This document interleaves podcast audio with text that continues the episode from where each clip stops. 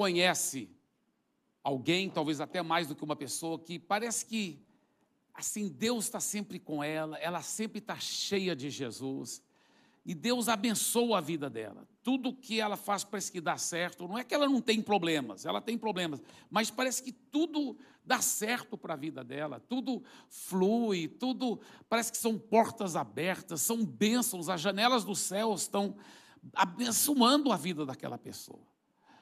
E, e, e, já passou talvez pela sua mente, poxa, parece que Deus tem alguns favoritos, alguns que Deus quer abençoar, né? E, e por que, que Deus é assim?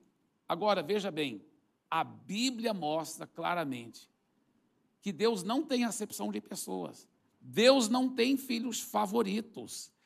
Deus realmente quer ter um relacionamento com você.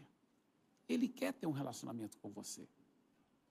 Deus quer ter esse relacionamento com você. Agora, talvez você diz, sim, pastor Eibe, mas parece que algumas pessoas têm esse relacionamento e outras não têm. Algumas é, se conectam e outras não. Por que isso? Nós temos que entender que existe um manual, um manual de como se conectar com Deus. Deus deixou esse manual para nós. E esse manual é a Bíblia Sagrada.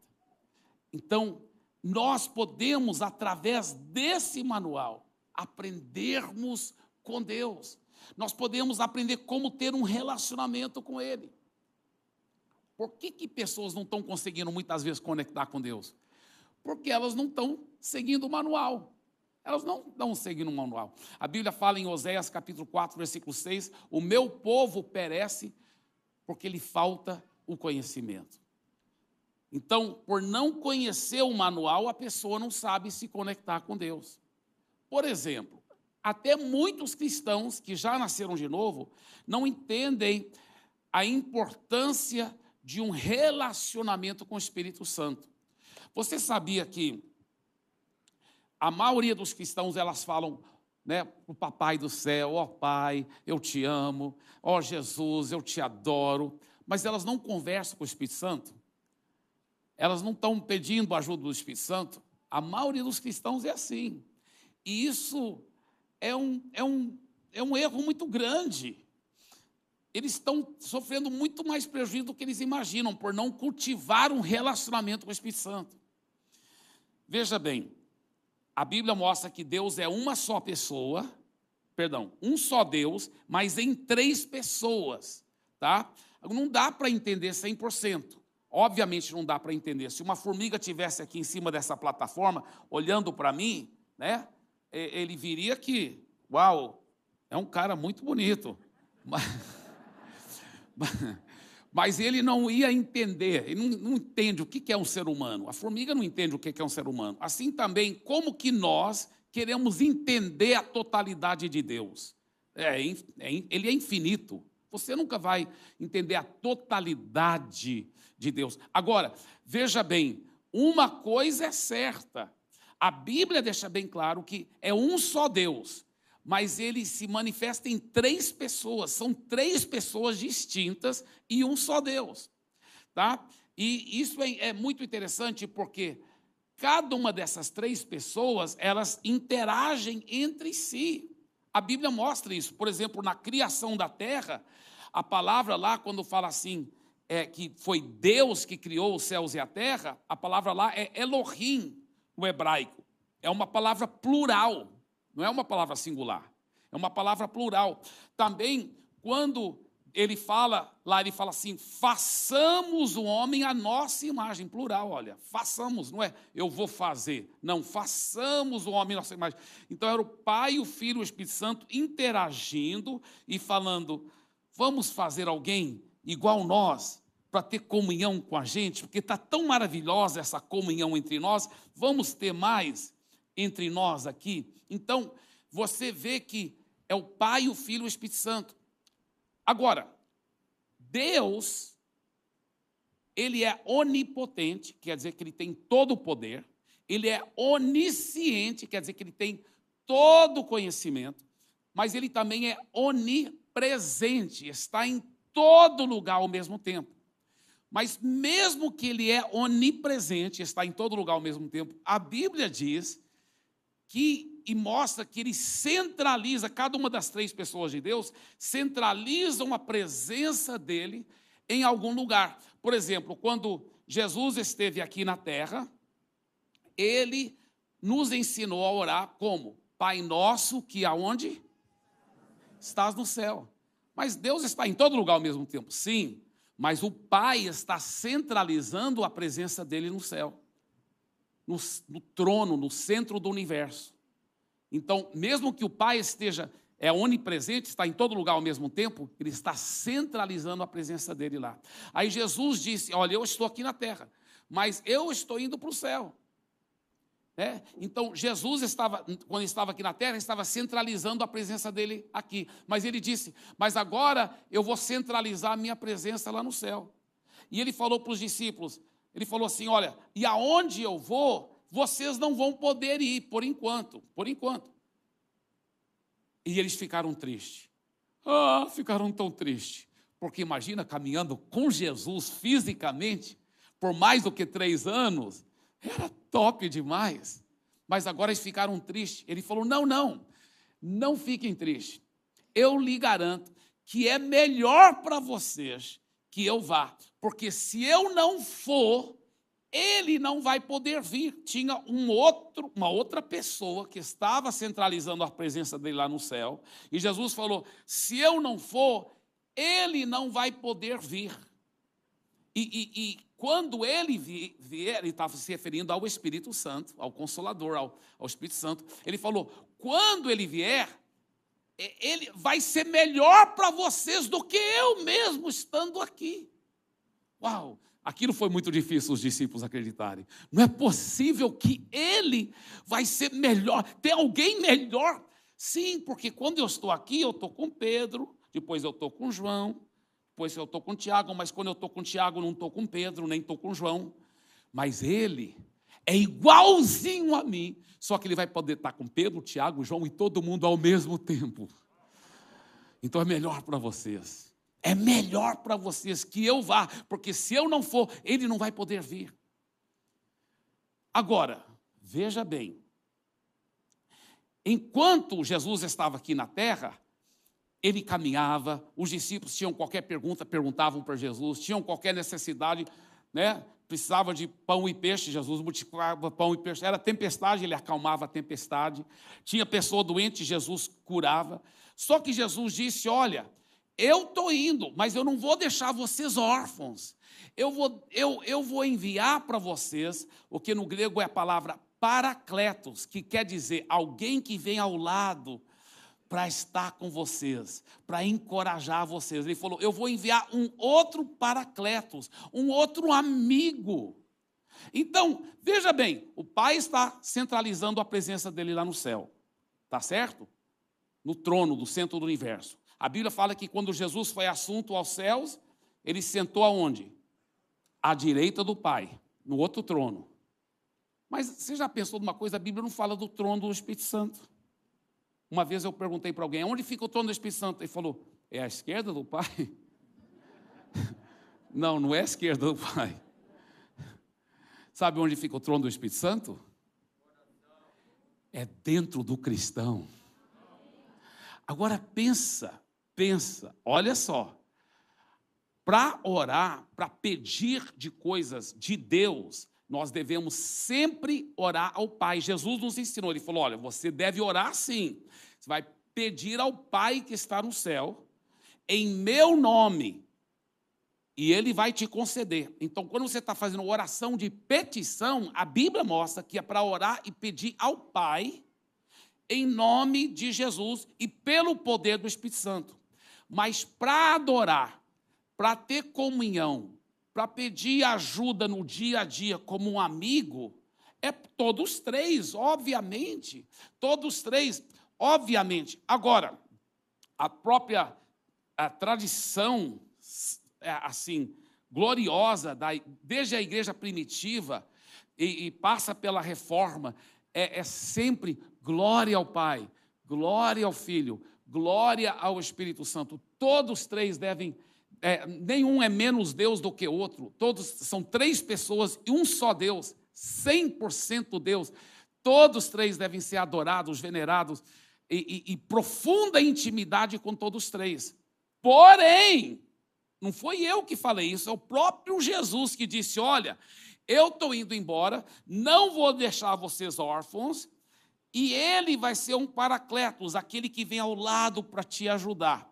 Então, quem está aqui na terra conosco, centralizando, a, o Pai está aqui, o Jesus está aqui, mas eles não estão centralizando a presença deles aqui, eles estão centralizando a presença lá no céu. O Pai e Jesus à direita dele, mas quem está aqui na terra centralizando a presença dele é o Espírito Santo, e ele está dentro de você se você já entregou a vida a Jesus. E aí, olha o que a maioria dos cristãos fazem: falam com o Pai, falam com o Filho, falam com Jesus mas ignoram o Espírito Santo. Não estão aproveitando o Espírito Santo. Não estão conversando com Ele. Não estão cultivando amizade no dia a dia. E ele mora, e ele quer te ajudar. Ele, a Bíblia fala que ele é o paracleto, ele vem para poder te ajudar. Não tem ninguém que saiba criar melhor os seus filhos. Não tem ninguém que saiba fazer a sua empresa um sucesso. E ele quer, ele, ele, é apaixonado por você, ele quer seu sucesso. Não tem ninguém que entenda o seu marido melhor do que ele, viu? Esposa, que às vezes é meio difícil entender aquele cara. E maridos, boa notícia, não tem ninguém que entenda a mulher melhor do que ele. Eu, eu já tive algumas vezes onde eu é, é, né, claro, muitas vezes eu falhei, eu mesmo tentando entender e não entendia, minha esposa. Mas teve outras vezes que eu, Espírito Santo, eu dependi dele, pedi ajuda dele. Vai me mostrando por que, que ela está agindo assim. me mostra, Senhor. Né? E foi impressionante, impressionante. Porque de repente ele foi falando, foi falando. E aí eu sentava e conversava com ela. E olha que ela é psicóloga, né? Mas ela, quantas vezes ela até já disse assim: amor, impressionante como você me entende. Ela falou: muitas vezes nem eu me entendo e você está me entendendo. Mas eu sei que não sou eu, eu sei que é o Espírito Santo. É o Espírito Santo. Gente, para que ignorar a presença dele? E essa série toda é sobre isso é como cultivar, como ouvir a voz dele, como conversar com ele e como saber que você sabe que você sabe que você está ouvindo a voz dele. Nós vamos aprofundar nisso nessa série. Nós vamos aprofundar nisso. Agora, nós temos que entender que a Bíblia fala muito sobre isso. É lindo. Olha esse versículo aqui da Bíblia, a mensagem. A maravilhosa graça do Senhor Jesus Cristo. O grande amor de Deus e o que? A amizade profunda do Espírito Santo sejam com todos vocês. Eu lhe pergunto, ele realmente é seu amigo? Você, você bate papo com ele? Você conversa com ele toda hora? Você tem uma amizade profunda? Se você já tem, eu creio que essa série vai ajudar você só a aprofundar mais.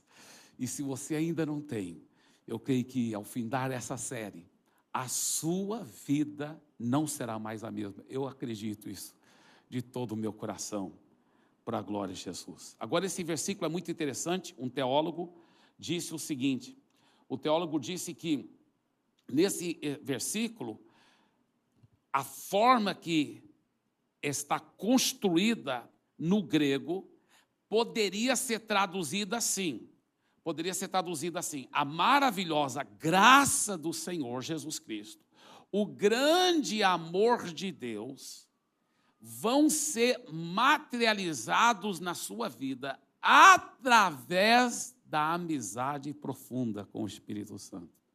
É muito forte. É muito forte. Glória a Deus. Agora,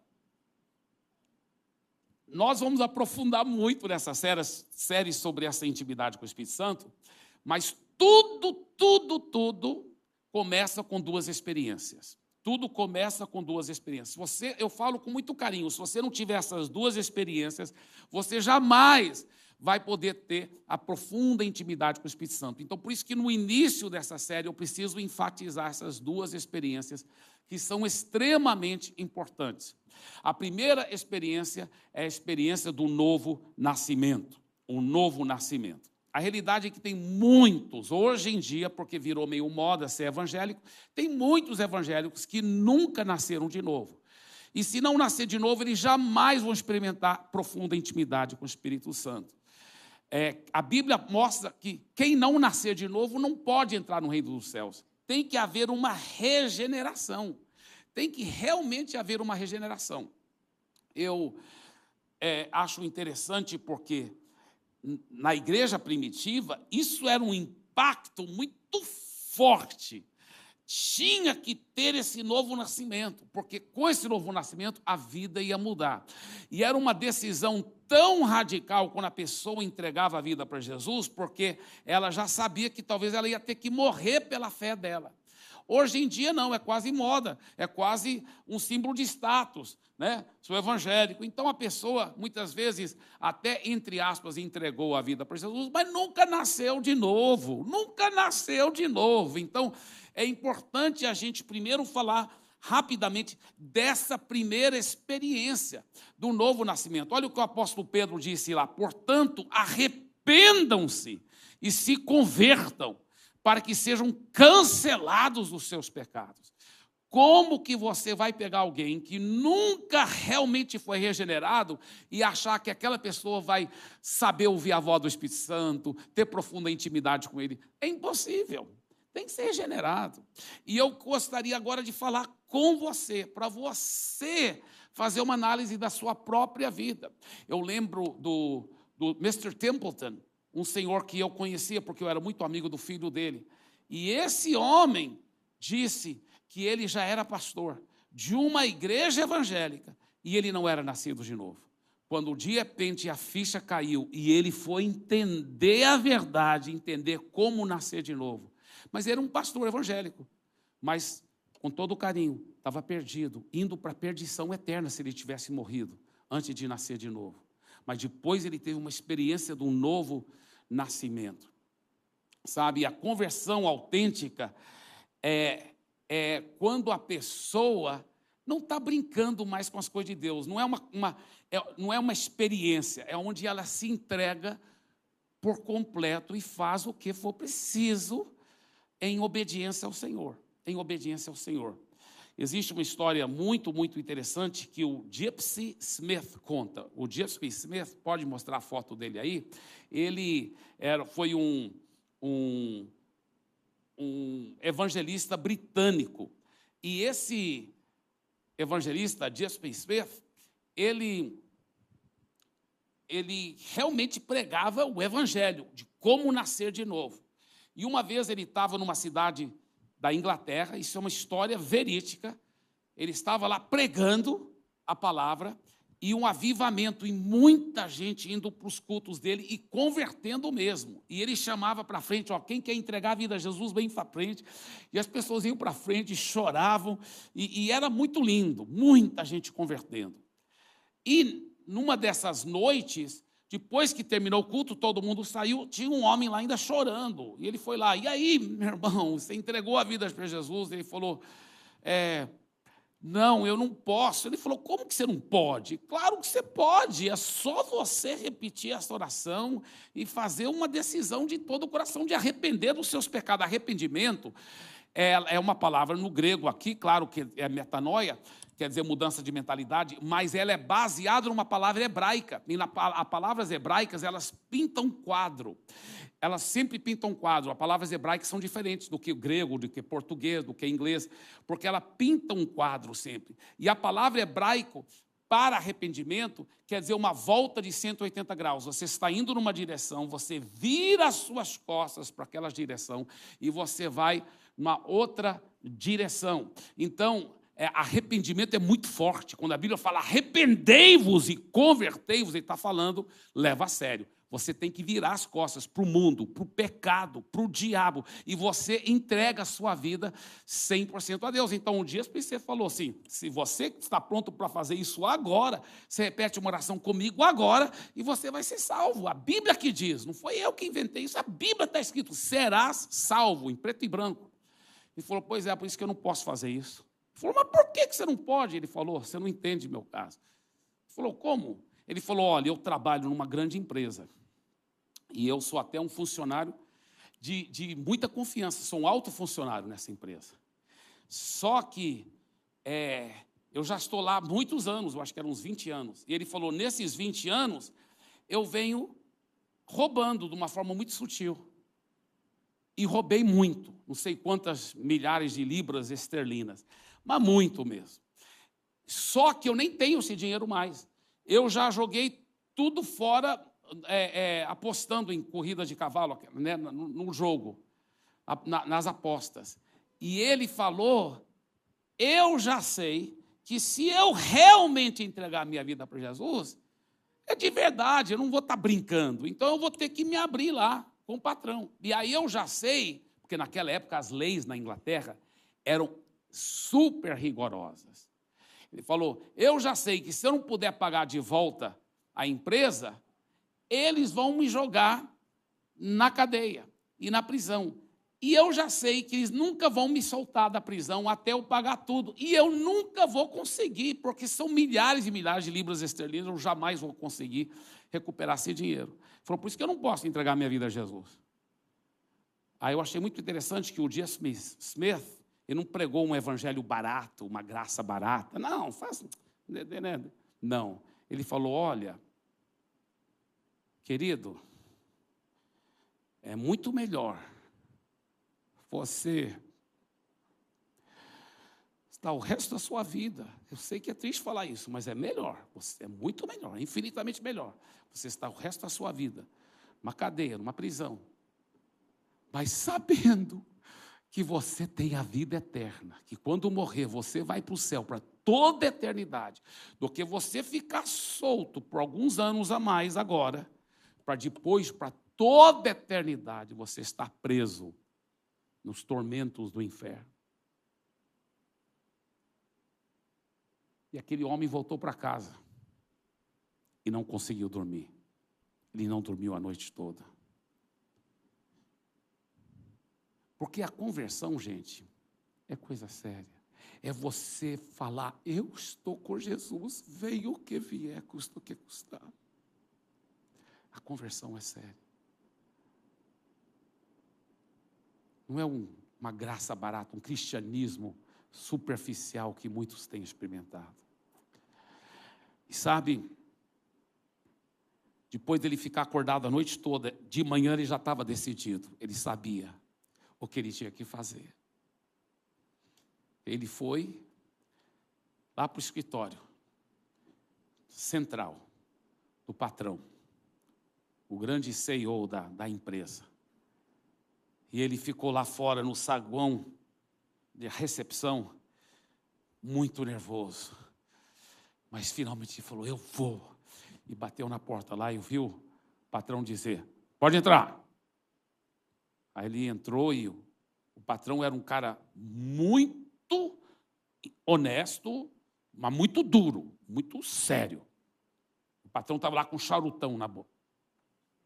Ele fala, isso é uma história verdadeira, inclusive, né?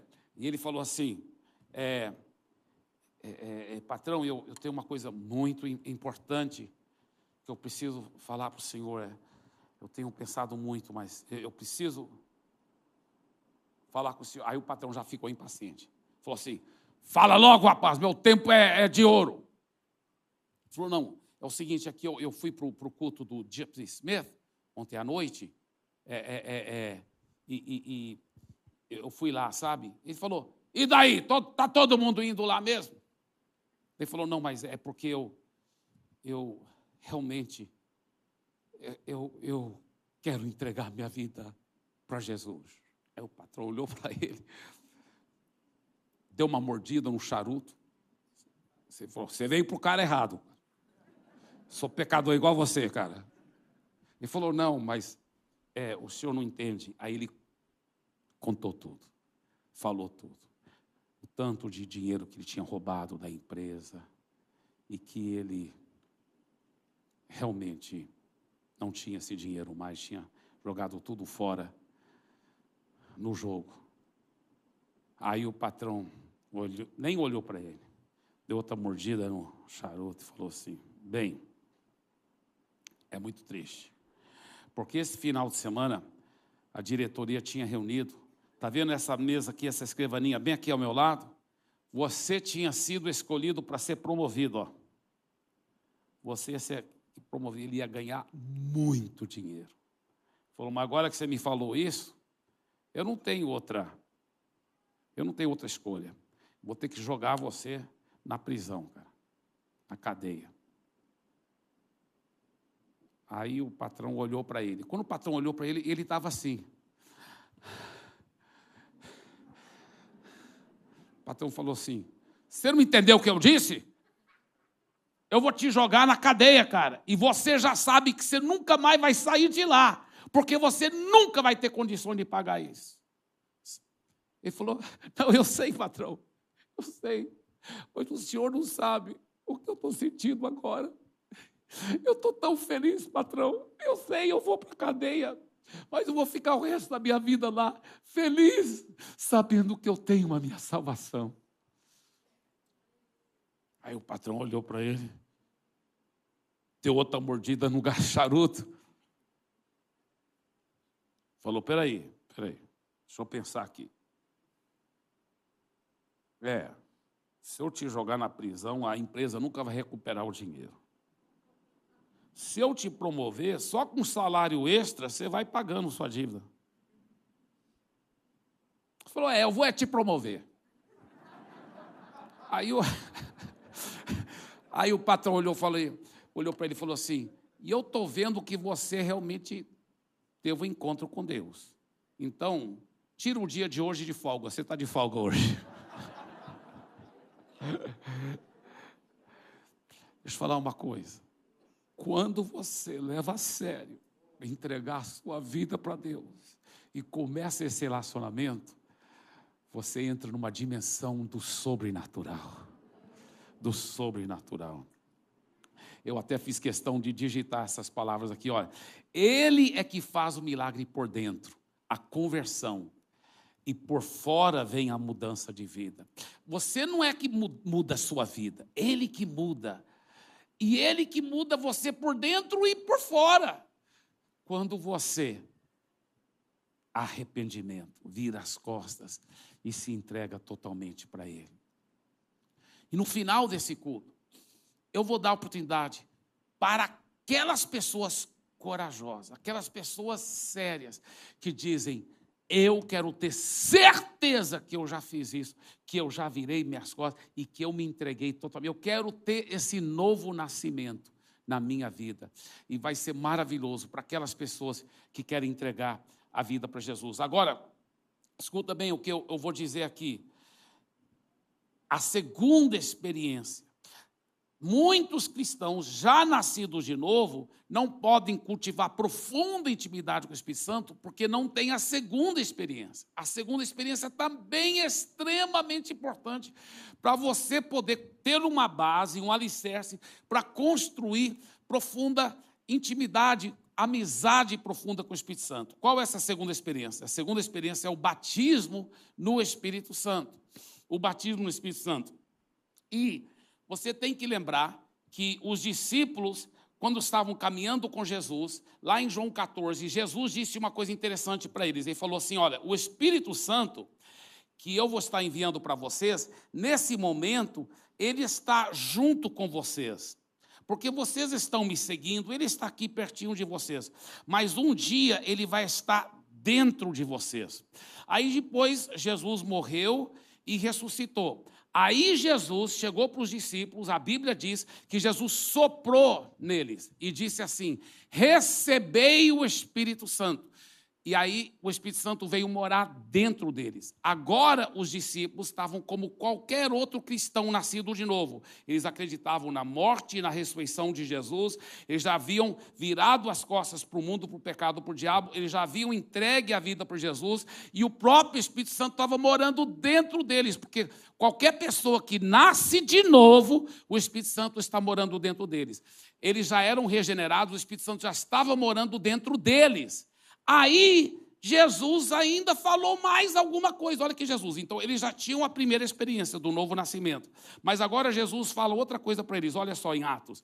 E comendo com eles, deu-lhes esta ordem: Não se afastem de Jerusalém, mas esperem a promessa do Pai, a qual vocês ouviram de mim. Porque João, na verdade, batizou com água, mas vocês serão batizados com a palavra mais correta aqui do grego é nu. Vocês serão batizados no Espírito Santo, porque a palavra batizado quer dizer imersão.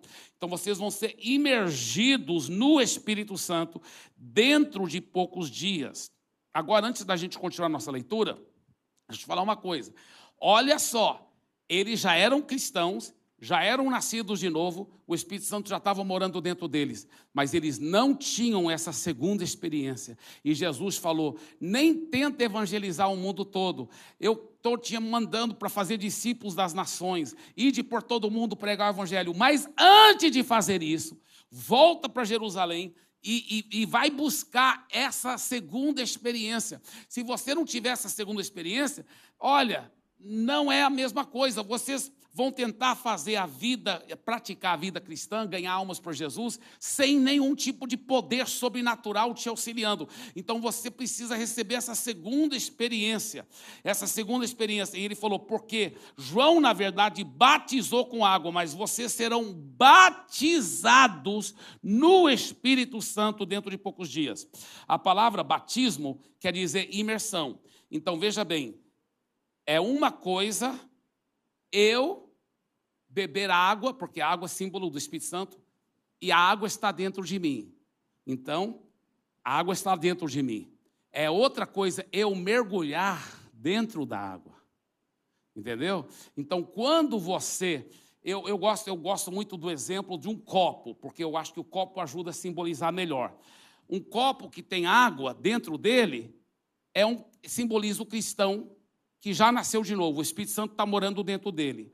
Mas se eu pegar aquele copo e batizá-lo, imergi-lo dentro do mar e fazer assim, agora o copo está cheio de água, está transbordando de água, está molhado por dentro e por fora, porque ele foi batizado no Espírito Santo. Então, a primeira vez que o cristão fica cheio do Espírito Santo, a Bíblia chama isso do batismo no Espírito Santo. Depois, esses mesmos, esses mesmos apóstolos, esses mesmos discípulos, depois do, do dia de Pentecostes, que eles foram batizados no Espírito Santo, aí eles tiveram outras experiências de ficar cheio de novo. A primeira vez chama-se batismo com o Espírito Santo. As outras vezes que você continua ficando cheio, porque é, é verdade que a Bíblia mostra que nós devemos continuar ficando cheio, continuar tendo novas experiências com o Espírito Santo. Mas a primeira vez que a pessoa fica cheia do Espírito Santo, a Bíblia chama isso do batismo no Espírito Santo.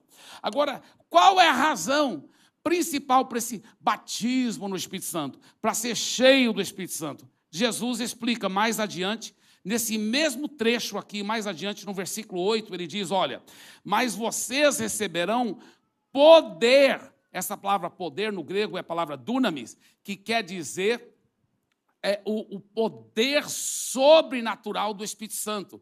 É daí que vem a palavra dinamite, o poder explosivo. Vocês receberão o poder explosivo do Espírito Santo ao descer sobre vós o Espírito Santo, está vendo? Uh, ser batizado, totalmente imergido, e serão minhas testemunhas é aí quer dizer produtores de prova. A sua vida vai estar tão cheia do Espírito Santo que você vai produzir prova que Jesus ressuscitou. Eu, eu às vezes pensava, depois que Jesus ressuscitou, por que, que ele não entrou lá em Jerusalém, se mostrou para todo mundo e para os fariseus? Está vendo? Eu estou vivo, eu ressuscitei, e vocês me mataram, mas eu estou vivo. Por que, que Jesus não fez isso? Sabe por quê? Porque a pessoa, para poder converter, ela tem que ter fé na palavra de Deus. Então, Jesus escolheu usar os discípulos para pregar a palavra, mas eles iam chegar lá e falando: Olha, Jesus ressuscitou. Que a Bíblia fala que 500 discípulos de Jesus viram ele vivo depois de ressuscitar, antes dele subir, e muitos viram quando ele subiu na nuvem para o céu. Muito bem, mas quando eles fosse, foram pregar, para os fariseus, para todo mundo: olha, Jesus ressuscitou, nós vimos ele ressuscitar. Então, onde ele está? Ele subiu numa nuvem para o céu. Ah, é. Conta outra. Aí vem a produção de provas. Eu vou te provar que Jesus ressuscitou. Aleijado, levante e anda em nome de Jesus. Ouro e prata eu não tenho, mas o que eu tenho, eu te dou. Em nome de Jesus, levante e anda conversões, transformações de vida, é, casamentos restaurados, curas acontecendo, milagres, ressurreição de mortos, porque isso que ele disse, vocês vão receber esse poder explosivo do Espírito Santo e ele vai ajudar vocês serem testemunhas, ou seja, produtores de prova. Vocês vão produzir provas que eu ressuscitei. E vocês vão fazer, esses, vocês vão produzir essas provas em Jerusalém, em toda a Judéia, em Samaria, até os confins da terra. Então, quando eu e você recebemos o batismo com o Espírito Santo, aí é diferente. O cristão que não é batizado com o Espírito Santo, é difícil ele saber ganhar pessoas para Jesus. Mas uma vez que você está cheio desse poder sobrenatural, você produz provas, você atrai pessoas para Jesus. Então, essa segunda experiência é extremamente importante. Nós podemos ver na Bíblia Sagrada é, os, os, apóstolos tendo essas experiências, né, depois que eles foram batizados com o Espírito Santo. Olha, irmão, 50 dias depois, eles já eram outros homens. Porque, olha, quando Jesus morreu, eles estavam escondidos, com medo que iam ser mortos também, todos super covardes, tudo com medo. 50 dias depois, eles foram, né, 50 dias depois da ressurreição de Jesus, eles foram batizados com o Espírito Santo. Parece outro homem. Você vê? Parece que eles. Outra coisa, outra coisa. Pregando com ousadia, com. Parece que são outras pessoas. Você está lendo pela Bíblia, uai, é a mesma pessoa? Só 50 dias depois, quando ele recebeu, porque o que, que fez toda a diferença? O batismo com o Espírito Santo. Na minha vida também. Eu já eu entreguei minha vida a Jesus com 5 anos de idade, mas eu era um cara derrotado, fracassado, eu não conseguia vencer os pecados. Eu, eu, era, eu tinha tanta vergonha e timidez, e, e tanta. Eu, eu lembro que eu tentava tocar violão, eu não conseguia. Enfim, minha vida era um fracasso. E eu lembro que com 16 anos de idade eu fui batizado com o Espírito Santo. Tudo mudou na minha vida. Tudo mudou. Foi uma coisa assim sobrenatural. Aliás, sexta-feira agora, no Vigilhão, eu vou estar contando, né? o vigilhão começa às oito e meia, vai até a meia-noite, eu vou estar contando a minha experiência, como eu fui batizado com o Espírito Santo, e eu vou estar também falando como você poderá ser batizado com o Espírito Santo. Agora, para quem não puder vir sexta, fique tranquilo, que domingo que vem nós ainda vamos, antes de aprofundar em outros assuntos, nós vamos também falar sobre isso, tá? Como receber esse batismo com o Espírito Santo. E eu também vou contar a minha experiência domingo que vem e segunda-feira. Agora, deixa eu só falar uma coisa aqui. É, veja bem, e pastor Eibe, depois que eu nasci de novo, primeira experiência, segunda experiência, ser batizado com o Espírito Santo, aí que vem essa série porque essa série é para quem já nasceu de novo, quem foi batizado com o Espírito Santo, agora como cultivar essa, esse relacionamento.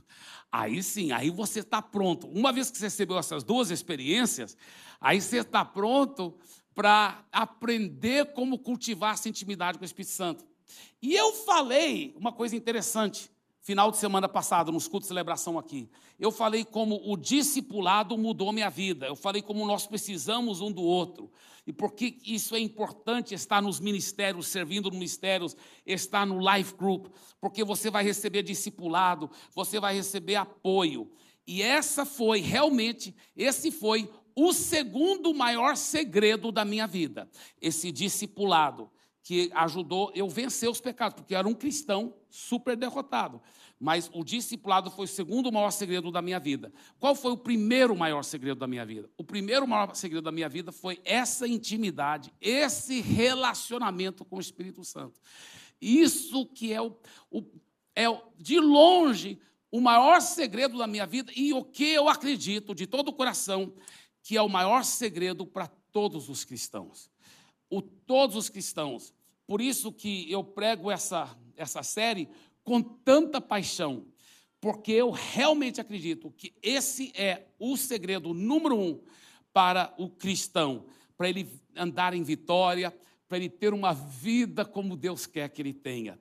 É ele aprender a cultivar essa intimidade com, com o Espírito Santo. Eu fico com o coração chorando quando eu vejo tantos cristãos que realmente já nasceram de novo. Às vezes até já foram batizados com o Espírito Santo. Mas não estão conseguindo viver uma vida de vitória, de vitória. Muitas vezes eles até acabam assim precisando de colocar uma fachada para fazer parecer que está tudo bem. E eu entendo eles, porque eles amam Jesus. Então eles não estão sendo falsos, eles amam Jesus. Mas é difícil, porque eles não estão vivendo em vitória. Quantas vezes, eu acho que não aconteceu com ninguém hoje aqui, mas às vezes o casal está vindo para a igreja e estão brigando. Em vez de ser a atmosfera do céu, como Jesus disse, venha teu reino aqui na terra, não estão brigando. E a esposa está lá. E ele.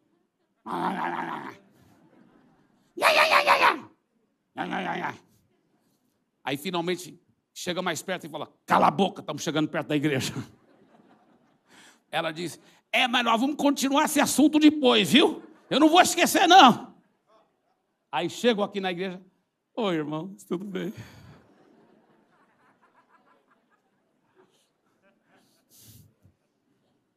Deus não, Deus não quer que você tenha que viver assim.